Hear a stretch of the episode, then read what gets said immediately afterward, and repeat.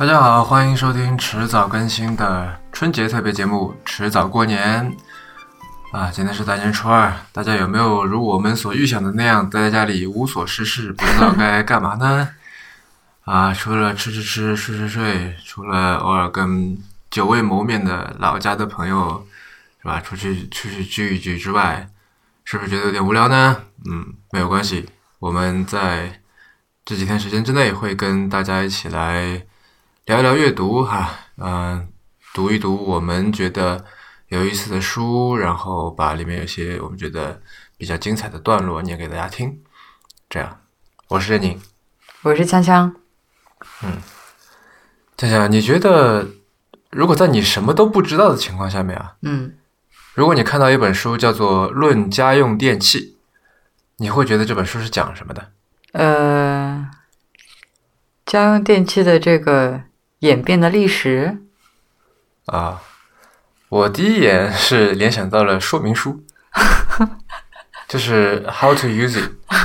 如何使用家用电器吗？对，就是那历史当然是一方面，嗯但比方说这个人们是怎么样在使用这家用电器，对吧？就是说，嗯呃，这这个怎么用，那个怎么用，类似这种。嗯就比方说，如果有一本书叫《论智能家居》，那我可能会觉得说，就怎么样进行一些联网啊，对吧？怎么样让你的这个，就怎么样让这些智能家居的这些设备能够 apply 到你的生活当中去。嗯，但这本书并不是哈，这本书就有一点不一样的是，它是讲是 how it is being used，也就是说，不是说它的这个角度，不是说我们人应该要去怎么去使用，而是他从一个观察者的角度嗯去，从电器的角度去出发，嗯是说我们人类是怎么样在用这些家用电器的啊。那么这本书这也就是我们今天要讲的，嗯，汪明安的《论家用电器》。那先来介绍一下作者汪明安吧。网上比较多的介绍是这样子的，我给大家读一下：汪明安，男，一九六九年生，文学博士，现为首都师范大学教授，博导。主要研究方向为批评理论、文化研究、现代艺术和文学。嗯、然后我就这个是某某百科上面的这个 这个解释哈，然后我又跑到了首师大的这个网站上面去看了一眼。比较奇怪的是，在首师大的介绍页面上面呢，又说他是北京外国语大学，也就是你的母校的外国文学研究所教授，所以我不知道就是汪教授到底是 目前是任职在哪一个学校？呃，但反正可能跟我们今天节目也不是很相关哈。然后《论家用电器》这本书呢，是一本文化理论随笔集啊。那么它的官方的说法叫做本人啊，本文将家用电器作为传记的对象，探讨电器在家庭生活中所展现的空间权力结构。空间权力结构，怎么听起来有点虚，对吧？嗯，嗯、我们可以先看一下这本书的目录哈。好，目录翻开来是这样子：洗衣机、冰箱、收音机、电视机、手机、电脑、电灯。这是他的目录，也是他每篇文章的标题吗？是，呃，就开个玩笑，这样这样读下来，就让我觉得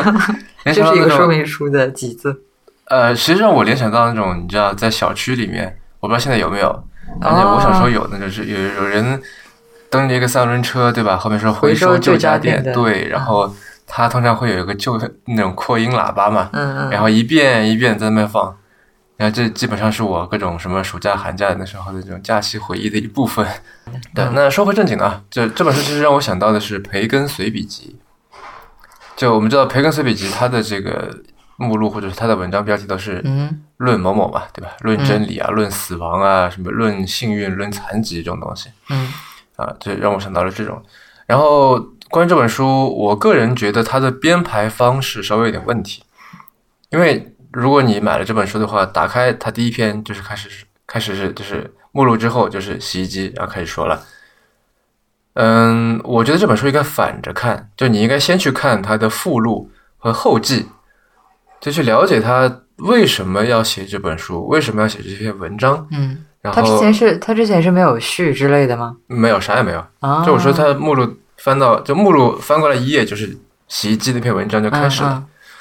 呃，然后那我觉得对于有些书来说，这种这个做法没有问题啊。但是对于这么一本书来说，我觉得还是需要一点解释的，对吧？嗯、我觉得你看完就，你应该先去看这个附录和后记，看完了以后，嗯、有所了解了以后，然后再来读正文。我觉得这样会对你的阅读或者说对于这个理解会更有帮助。这样。那么，为了让大家有直观印象，关于这个论家用电器应该怎么录啊、应该怎么论，我先来念一段他的第一篇洗衣机里那篇的一段话好了。洗衣机就是管道的寄生物，它坐落在管道的周围，或者说管道沿着洗衣机盘旋。清洗是家庭古老的循环方式，但是洗衣机和管道的组装则将家庭的清洗技术，在某种意义上也是循环技术，推进到一个新的阶段。它保证了清洗在室内的自主完成。家庭需要反复的清洗，清洗是家庭再生产的重要一环。事实上，家庭所有的部位、所有的空间布局都应该定期清洗，地面、家具、衣服以及最重要的人本身也应该定期清洗。这是现代社会发现病菌致害后的一个重要认识。通风和清洗，这是家庭保证卫生和健康环境的两个基本手段。家庭在某种意义上就是一个循环的清洗机器。洗衣机保证了家庭的清洗效率，大量的水通过管道从外面流入家庭，然后又从家庭中排泄出去。就此，细菌、病毒以及它们所寄生的一切污染物都随之而清除掉。清洗追求单纯性，家庭要一遍遍的清洗，它以卫生之名展开清洗，而人们有时还以阶级或者种种族的名义展开清洗。这种清洗的工具不是水，而是屠刀。但是两种清洗的理由是一致的，都是对病毒的清除，从而向纯洁表示敬意。你感觉怎么样？感觉他其实表面上是在呃讲这个家用电器，或者说以讲家用电器作为入口、作为切入点，然后实际上他在讲一些更深的东西。对，我读了以后，我就觉得，就是首先是觉得从来没有从这样的角度来思考过、来看待过洗衣机机这样东西，对吧？然后，嗯、就这么一个平时可能我们一星期用一次、一星期用两次这样的一个机器，平时就是对吧？默不作声的在可能一个比较潮湿、家里地段不怎么好的，就不是地段，家里位置不怎么好的一个地方待着，对吧？嗯这么一个机器，然后它居然承担着这么重大、这么这怎么说 significant 的一个一个作用、一个功能，是吧？我从来没有从这个角度来看待过洗衣机。然后它这里面就是呃怎么说？讲到的关于这个清洗的事情啊，然后你有没有觉得说，呃，其实，在现代，就是说这些家用电器的技术越来越先进的同时，就是人们对于这个，嗯，清洁的这个标准也在逐步提高。然后我觉得这个标准的逐步提高是很大程度上是由于这些生产厂商的推动，或者说他们的这个宣传，嗯然后促进了我们对于这个清洁意识的提高。就比方说洗衣机的话，就是，呃，就比如说可能现在大多数人的习惯就是说要每天至少要把内衣给换掉，对吧？那有些人可能不仅仅是把内衣换换掉，会把外面的这个衬衫啊、裤子啊每天也都会换，尤其是在夏天的时候，我相信大多数人都会这么做的。然后，但是在之前，我说的之前是可能在洗衣机还没有普及的时候，比如说大家还是在这个用手工洗衣服的时候，当然我说实话，我已经就不太就。因为我们出生这个年代已经有洗衣机了嘛，我不知道之前大家是不是这么做的，就是可能是好几天才换一次衣服，然后哎，你没有经历过吗？我以前在读读大学的时候，衣服都是手洗的。我勒个去，那牛仔裤手洗简直是噩梦一样的经验。在大学时代，我的意思是 在大学时代，我们并不是因为就是说洗衣机还没有诞生，然后是手工洗衣服，而是因为在寝室里面条件有限，对吧？他可能、呃，至少在我那个时候的话，是一层楼，就是寝室楼里面一层好像有一个洗衣机，然后因为是公用的嘛，那有些人可能是出于这个卫生的原因，他不想去用那个公共的洗衣机，所以就宁愿手洗。那有的人可能呃更换衣服没有那么的勤，频率没那么高的话，他也是手洗的。嗯，就是说我不是说因为这个洗衣机。没有，所以才不得不用手工洗衣服。就不是说我们出生在一个洗衣机还没有普及的年代，那我们回到家里还是依然用洗衣机的嘛？不是吗？嗯，我的意思是在我们出生在这之前的那个阶段，还有洗衣机还没有普及的时候，大多数人都是用手工洗衣服的情况下面，可能洗衣服的频率就没有那么高。呃，但是我不清楚啊，就可能并不是说每天都会换衣服。嗯，对啊，是我记得我小时候好像就是。不是每天换衣服的，可能冬天就一星期洗个澡，类似这样。是我的意思是，就是说，随着这些家用电器呃逐渐的普及，然后技术逐渐变得先进的话，我们的这些这个清洁的标准其实也是在逐步提升的。然后，somehow 我觉得这些标准的提升是很多时候是被厂商，就是是由于厂商的这个宣传，嗯，推动起来的。就比如说洗澡这件事情，对吧？那洗澡这边倒不是说是家用电器，而是说这个呃生活方式，或者说咱们用的这个洗发水、沐浴露这些呃家化用品吧。对家化用品的，嗯，一个是普及，然后还有一个是价格的下降，对吧？嗯嗯，他们的这个大批呃大批量生产。那对于这些家化公司来说，他们生产出这些产品之后，当然是希望提高人们的购买率。嗯，那其中一个方式就是说我需要宣传这个，就是个人卫生的重要性，对吧？我要告诉你，你需要每天都洗头洗澡，是吧？然后洗完澡他就直接告诉你这东西有多脏，对吧？对，就好像我们之前在 CES 上面看到的那个一个广告，就它是一个，就算是因为它做成像一个聊天记录截屏的那么一个东西。然后就有一个人 A 发了一段话，然后 B 说：“哎，你现在是不是坐在马桶上面发的这段话？”然后 A 说：“对啊。”他说：“大家都这么干。”然后 B 就跟他说：“他说，哎，你知道你现在手里拿这个手机，其实比你坐的那个马桶坐圈还要脏很多倍吗？”这样，然后就这个广告是一个类似做手机消毒的这么一个一个公司做的。然后你因为我是在手机上面看到这个的，嗯，就强强发给我的，然后我顿时就觉得说啊。就感觉你手里拿这东西是很脏的，比马桶还要脏，对吧？那我不知道他这个背后有这个有没有非常 solid 的这种这个科学研究的证明啊，或者怎么样？当然，至少说这种呃现代的 marketing、现代的商业对于人的认知的塑造，反呃以及对之后的这个生活方式的塑造，再对之后的这个，比方说对家庭结构的这个塑造或者改变，我觉得嗯都是非常会带来很大冲击吧，我觉得。没错，对，嗯，然后欧米安他接下来也从这个洗衣机，像我刚才说的嘛，从洗衣机说到了现代家庭，嗯哼，啊，然后不是有句话嘛，叫“形而上者谓之道，形而下者谓之器”，对吧？我觉得欧米安是从形而下，然后说到形而上，嗯，呃，我可以给大家读一下，一个现代家庭不仅是一个休养之地。也是一个生产之地，大量的重复性的家务劳动，使得这个家庭也变成了一个工厂，一个居住工厂。人们在这个工厂中生产，就是为了让这个工厂更加适合居住。就此，家庭内部必须有生产者。人们要么从外面的劳动中退隐，从而专职从事家务劳动；要么雇佣一个他者来到自己的家中从事劳动，从而确保自己的室外劳动。要么自己兼顾室内劳动和室外劳动，从而在这两种空间中不停歇的运转。家庭就在休息的空间和劳动的空间这两种完全对立的语义语义中转换。不同的家用电器创造出来，就是针对着这两种不同的空间语义的。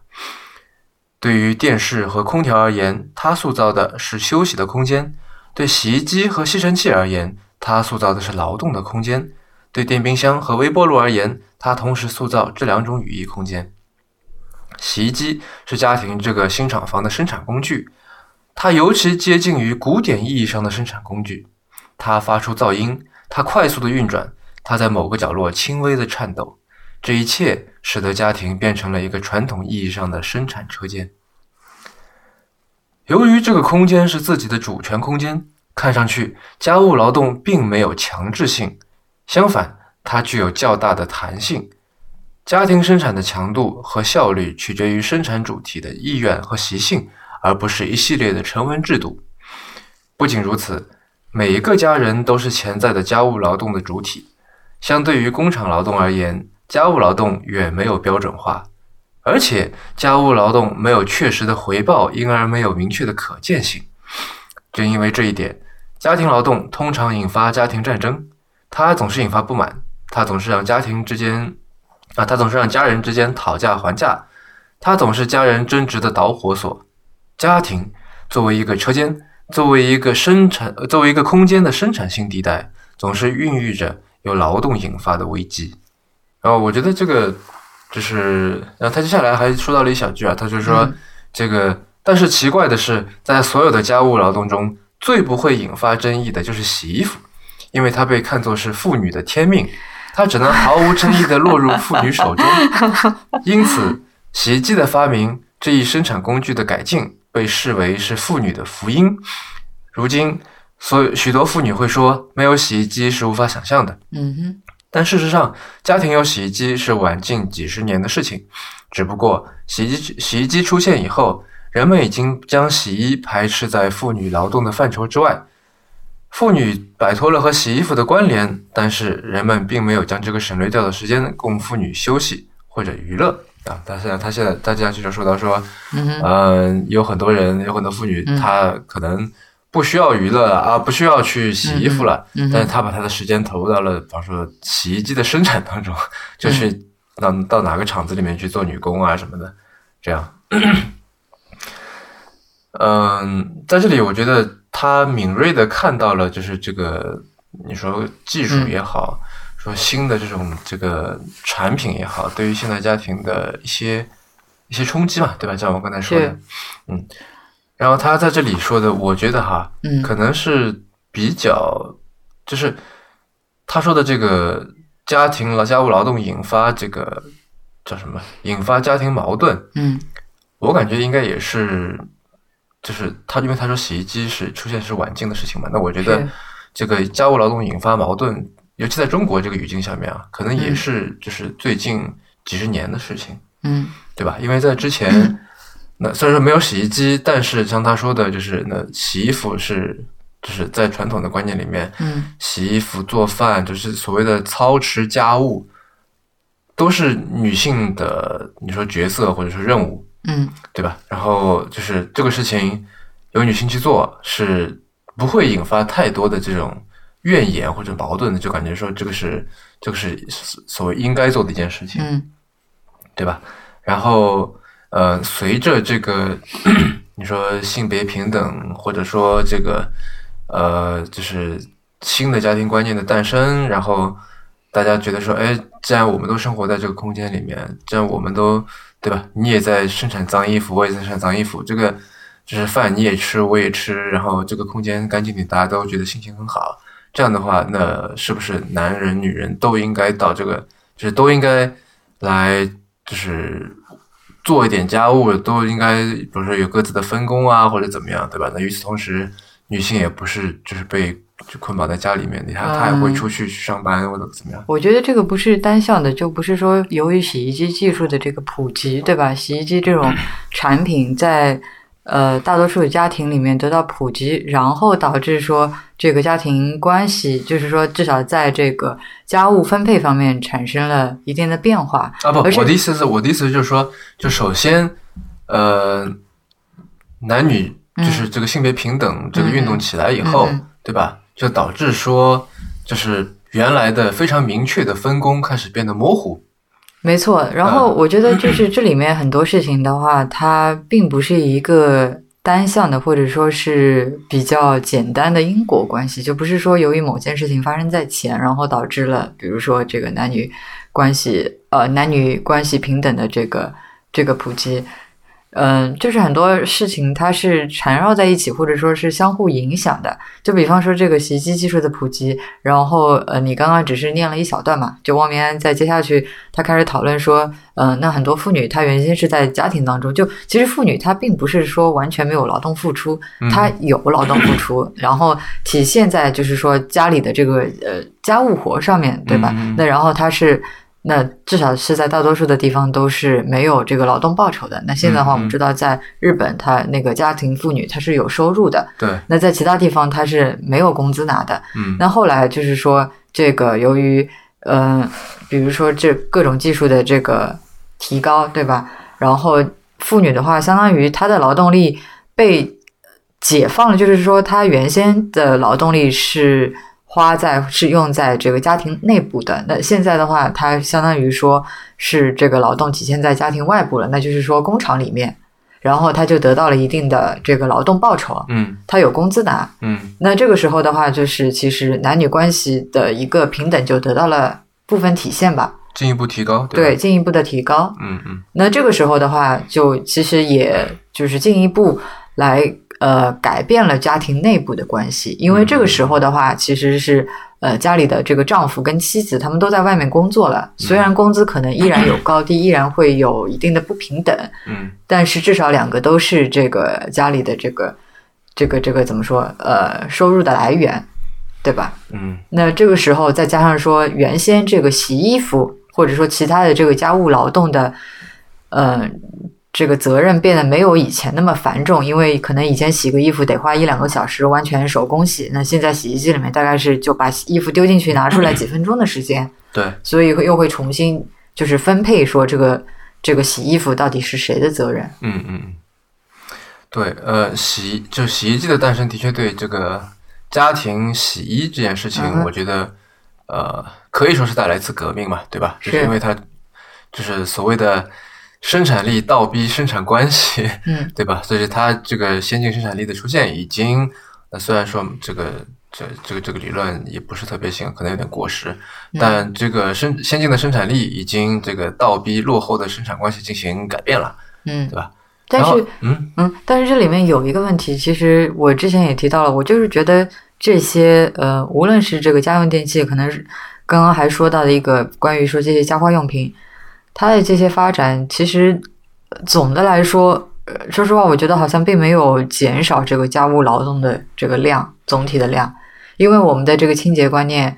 包括其他的一些观念也在逐步的提高。就像，就像洗的越来越快，但是洗的越来越多，是吗？没错，虽然洗的很快，我们现在洗一次衣服可能就要一两个小时，对吧？可能比如说连烘干，但是。但是我们真的是洗的越来越多，就是换衣服的 更换衣服的频率越来越快。每天，比如说内衣必须要换，对吧？那然后因为洗衣机洗起来比较省力，所以外衣换的也越来越勤。那除此之外，各种东西又开始洗，包括说连洗衣机本身都要清洗。你知道，就是有那种啊，我知道那个清洗机用来洗洗衣机，因为它它会告诉你说啊，洗衣机是吧？里面你放这么多脏衣服，甚至其他乱七八糟的地毯啊、窗帘什么的，有多么的。就是脏啊，有很多的细菌啊什么的，所以你定期要洗衣机自己本身也要清洗。那所以其实从总的总的这个量上面来看，就是光洗东西这件事情的话，你真的觉得它的这个家务劳动量有减少吗？我觉得好像并不不并不一定。嗯，总量上我觉得应该是，或者说呃不说量吧，就花在上面的时间，我觉得应该是减少的。因为以前就是我们知道，嗯，去河边洗衣服是某一个就是某一个区域的妇女进行社交的一部分嘛，嗯，是，她可能就是要洗很久，这样拿很多衣服过去，可能一洗就洗一个一小时两小时，再花在这个时间上面。那我们现在我估计应该是不至于会花这么多时间在上面。嗯，好吧。那你就刚才说的让我想起，就是我之前看到过一篇文章说，呃，安全带的出现，嗯，呃，虽然让就是。那出事故的时候能够保护人不受伤，对，但是呢，就是让那些司机会让人觉得说，反正我都系着安全带了，对对对，然后他可能就开的时候更加肆无忌惮，对，更加容易超速，更加容易怎么样？对，所以就是安全带反而造成了一些可能不怎么安全的驾驶行为，这样，嗯。嗯。嗯，然后我我刚才想说就是，虽然说这个呃洗衣机这个东西给就是。洗这件事情造成了一个比较大的冲击哈。嗯但是有另外一块儿，我目前的观察是，好像嗯冲击没有那么大，嗯那就是电冰箱，或者说跟厨房相关的，就是说呃，因为以前比方说呃。呃，洗衣服、做饭等等都是这个，就是妈妈或者说女性或者妻子的这个活儿嘛，对吧？那现在洗衣机出来了以后，那这一部分被解放出来了，然后那丈夫有的时候也会、嗯或者爸爸对吧？那因为实在很方便嘛，嗯就是把一些东西扔进去按一下就可以了。嗯但是做饭这个事情，因为我觉得还没有被简化到这样的地步，然后嗯、当然我们在这里也不想就是深层次来讨论这个社会学的问题，为什么会、嗯呃洗衣就洗衣机这个角色就是这个分工会模嗯糊，但是做饭依然还基本上哈，我们是基本上还是这个女性为主的一个一个事情。哎，可是呃，倒不是说做饭，但是也是跟做饭有所联系的买菜。在没有冰箱的时候，是妇女就是她要给家里做饭的话，是每天必须要去买菜的。嗯那现在的话，那撇开一小部分人，他每天必须要吃新鲜蔬菜跟肉的话，要每天去买，这个嗯且不且不论。嗯，有了冰箱之后，买菜的频率其实是大大减少的。是。但呃，我想说的是，就是因为欧米安他接下去在说这个家庭，因为刚才他从洗衣机说到了现代家庭，对吧？嗯然后他进一步通过冰箱又说到了家庭成员嗯这回事。嗯啊，我可以给大家读一下。对于家庭的每个成员来说，他们并不是对家中的一切都了如指掌，他们成为各种家政的主人。有人负责存折的保管，有人负责衣物收集，有人负责清洁卫生，还有人负责冰箱和烹饪。冰箱需要一个人专职对待，正像家中有个人总是负责看电视，有个人总是负责启动洗衣机一样。家庭也存在劳动分工，尽管一个人可能会负责几项专门的家庭工作，但是尽管这些家政工作日复一日无穷无尽，但他们好像总是业余的。管理钱财的人绝对不会自称为会计或出纳，那个每天烹饪的人也绝对不会自称为厨师。总之，一定有个人在认真的打理冰箱，正是他有着充分的权利来决定家庭成员的饮食选择。如果说家庭中的快乐很大一部分来自餐桌的话，那么一个家庭中的烹饪者是制造快乐或者不快的重要来源。他充满效率的管理冰箱，日复一日的制作食物，这个工作如此之重要，它甚至是家政的灵魂。但是，这个烹饪者往往不是家庭的核心人物，因为他的主要精力投入到家庭内部，家中的核心往往是在家外忙碌的人。是投身于社会中的人，投身于社会中的人往往不投身于厨房。除了这个冰箱的管理者之外，其他的家人对于冰箱一无所知。他们只有在饥渴之际才想起冰箱，才冲向冰箱，打开冰箱。他们会在冰箱中盲目的搜寻，有时会有小小的满足，有时却一无所获。这完全取决于那个冰箱的主人。嗯，这让我想起福柯关于这个社会和权力的一嗯一些观点哈，嗯就是他是通过权力的变化来描述，或者权力分布的变化嗯来描述整个社会的变化。就是说，他的观点是说，社会的整个演变其实是基于权力的演变的，嗯就是围绕着这个权力的分配和围绕着权力的这个运作，然后整我们整一个的呃社会组织，无论是政治还是经济还是文化，才得以这个建立和发展起来。嗯哼对吧？然后一旦这个权力的分布、权力的运作发生变化，社会结构也就会随之发生变化。然后我觉得在这里面其实也是一样的，在这个家庭里面，对嗯，吧？就是说这个我不是很确定，他这里面他的意思就是说是这个家里面的这个赚钱的这个人，比如说父亲，他是这个冰箱的主人是吗？不，我觉得他的他是在说母亲是负责烹饪和冰箱吧。嗯，然后这本书我觉得读下来非常有意思啊，大家可以去看一下，就是薄薄的一本小书。嗯，但是呢，这本书我觉得也有不少可以商榷的地方，其中问题最多的就是手机那一篇。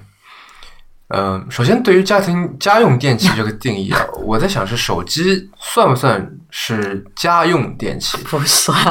对，因为我理解中的家用电器是有一定公用属性的。家用电器应该说是电话吧，座机。对对对，就是就好像梳理其他东西一样嘛，就是你被全家人共享的，嗯然后不需要什么特定权限就能访问的这种，嗯像你刚才说的，就固定电话，我觉得肯定算家用电器，嗯对吧？但手机我觉得带有太浓重的这种个人色彩了。嗯，尤其是现在越来越对个人。对，然后呃，因为我之前查了一下汪教授的这个、就是背景介绍嘛，嗯他是一九六九年出生的，所以呃，我揣测啊，瞎猜，他可能对于这个移动互联网的感受和理解可能不太深，因为他他这本书是什么时候写的？去年那还是本新书。对，然后但是我觉得他完全可以把这个手机，因为它里面还有一篇文章叫电啊、文章叫电脑嘛，嗯，我觉得他完全可以把手机和电脑这两篇文章合在一起写。我觉得电脑现在也带有非常强的个人属性啊。如果说电脑刚出现的时候，它算是一个家用电器，就是说全家人他都会去用的嗯，这么一个、一个设备的话，那现在电脑就完全属于一个个人的东西。不，因为电脑的话，你还有，比方说嗯，你一台电脑大家共用，但是说我就是登录不同的账户，对吧？啊，就是这个东西本身还是一个嘛，但手机基本上都是人手一台。嗯嗯啊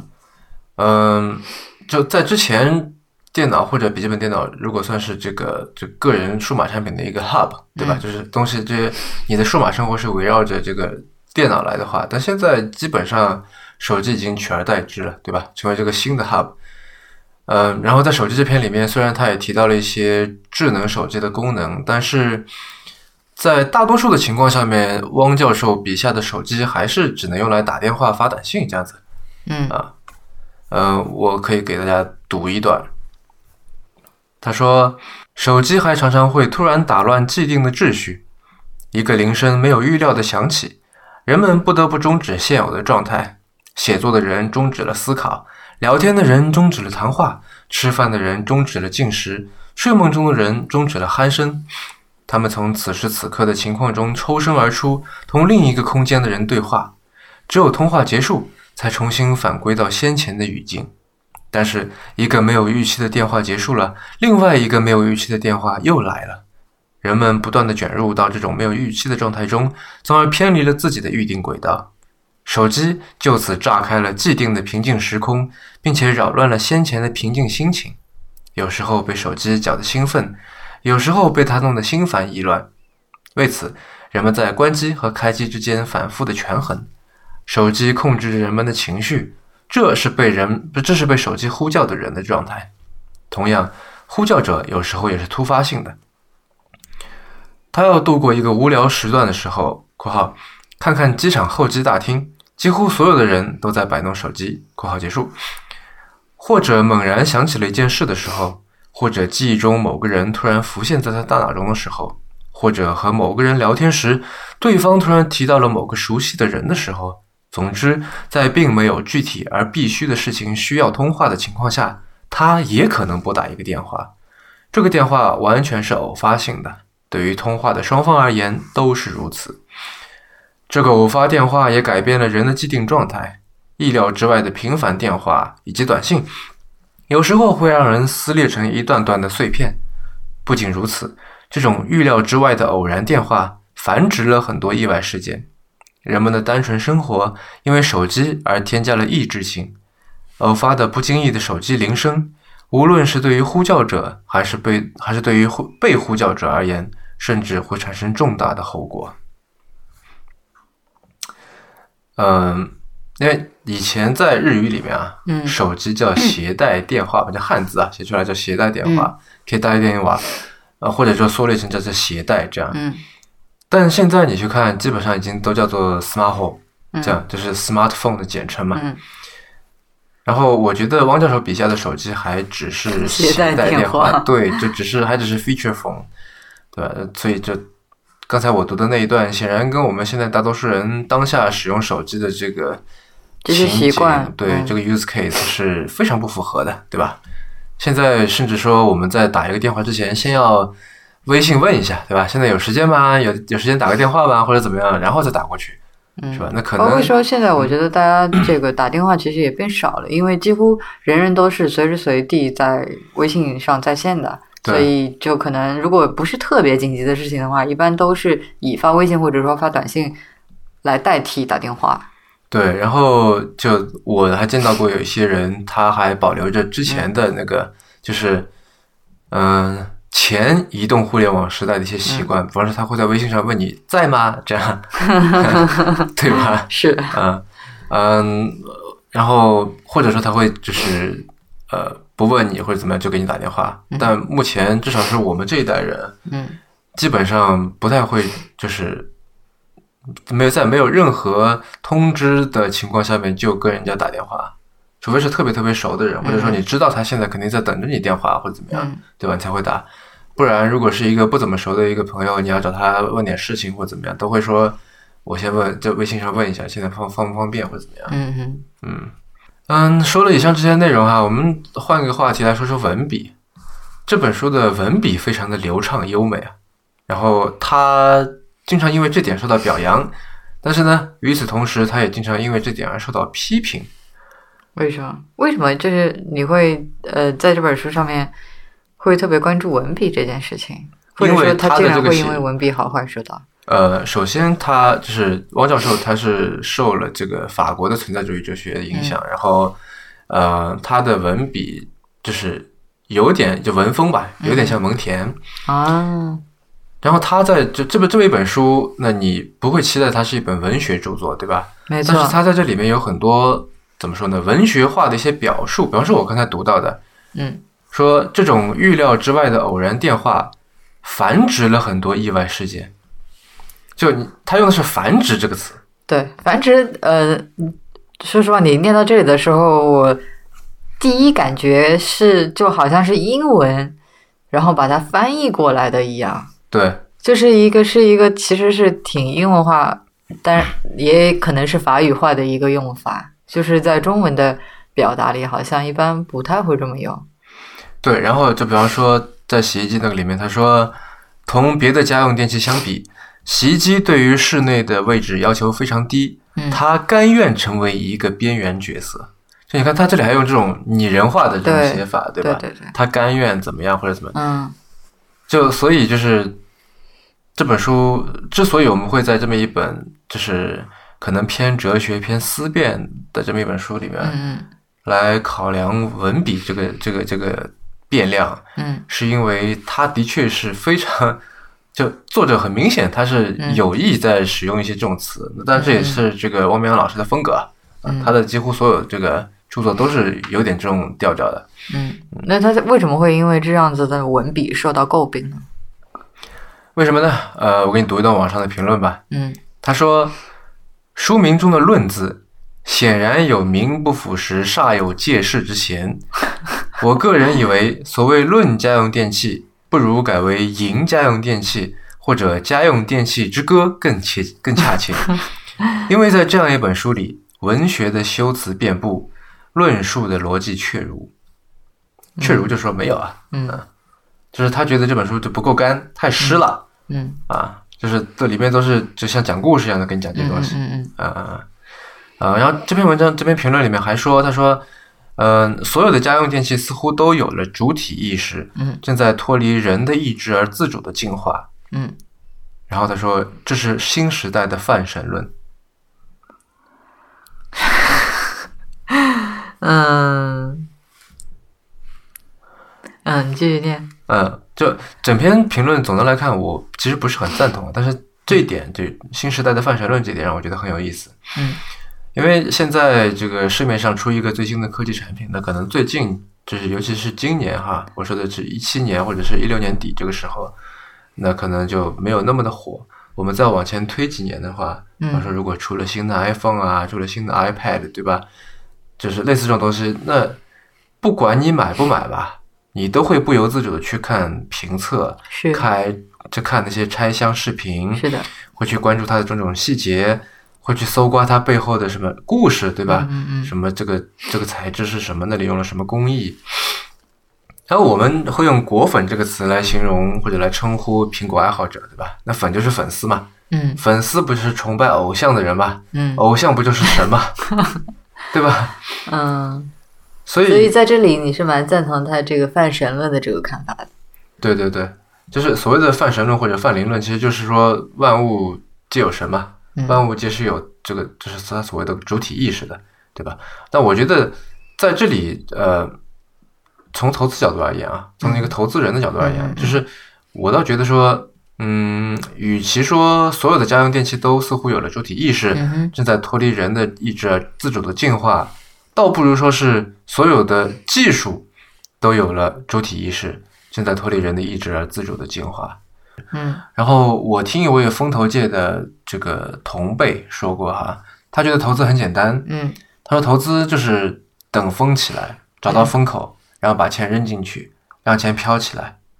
他这里面当然用了一一堆隐喻啊，风口啊，飘起来啊等等啊。那这这句话对不对？我们且不论啊，但我们经常会觉得技术应该是人开发的，嗯。所以应该是掌握在人手里的。嗯，就这里的技术是 general 技术啊，不是不是哪一个，是。就是它其实是个中性的，它是个面目模糊的，嗯，不是像那些品牌有一个好像鲜明的个性特色这样的东西的，对吧？那么这样的技术为什么会变成像风一样，就是这个人生产出来的，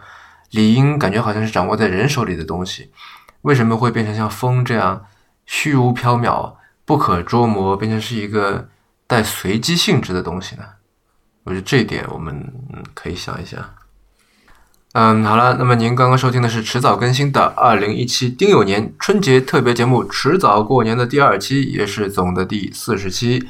这是一档以科技创新、生活方式和未来商业为主要话题的播客节目，也是风险基金 Once Ventures 内部关于热情、趣味和好奇心的音频记录。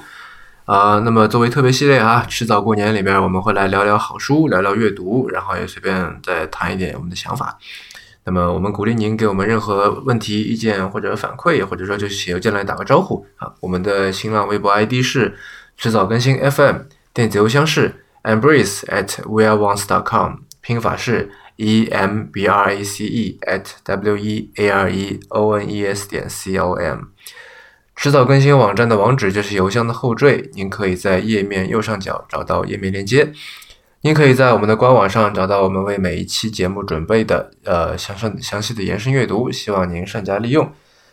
您可以在 iOS 内建的播客 App 或者各大播客平台搜索“迟早更新”进行订阅收听。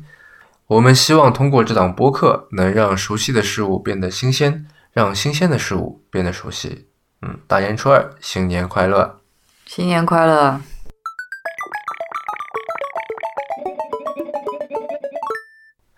我买到这本书的时候，我以为我是第一次读汪明安的文字，其实不是的。我在差不多十年前买过一本郭海平的一本书，我不知道你有没有听说过，叫《癫狂的艺术：中国精神病人艺术报告》。没有，嗯，这本书那它其实是本很严肃的书哈。这本书里面就是、呃郭海平去找这个呃精神病人去画画，这样。嗯那这本书里面有很多这个精神病人画的画，然后就是还有他的照片，就是说他这个人是什么样的症状，然后画出来是这样的东西。嗯然后也有这个这位病人对于这个画的解读，这你到底画的是什么，对吧？然后我觉得很有意思。差不多在十年前看到这本书，当时是全彩铜版纸印刷的，然后特别贵、很重的那时候一本书。呃，我还很清晰的记得是在杭州教工路上，现在那家已经早就已经不在的那家光合作用书店里面。啊，然后我在那里磨了很久。然后这本我当时买的那本书呢是塑封破损了，有点脏。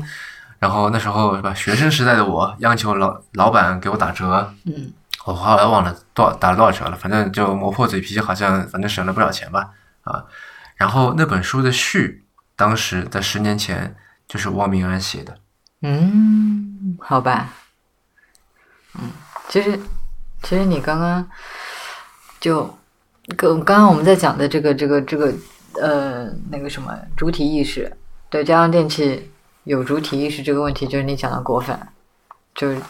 这个其实我觉得还还可以聊更深，或者说其实是有更深的一层意思。其实就是说，大家对于说这些技术的这个崇拜也好，那或者说不仅仅是技术，对于说这些呃物质的崇拜，对吧？比如消费主义吧。对，一个是消费主义，或者说，我觉得大家是认为说这些技术，或者说甚至是其他的这些东西，好了，能给就远远高估了他们能够给自己带来的满足，或者说是幸福感。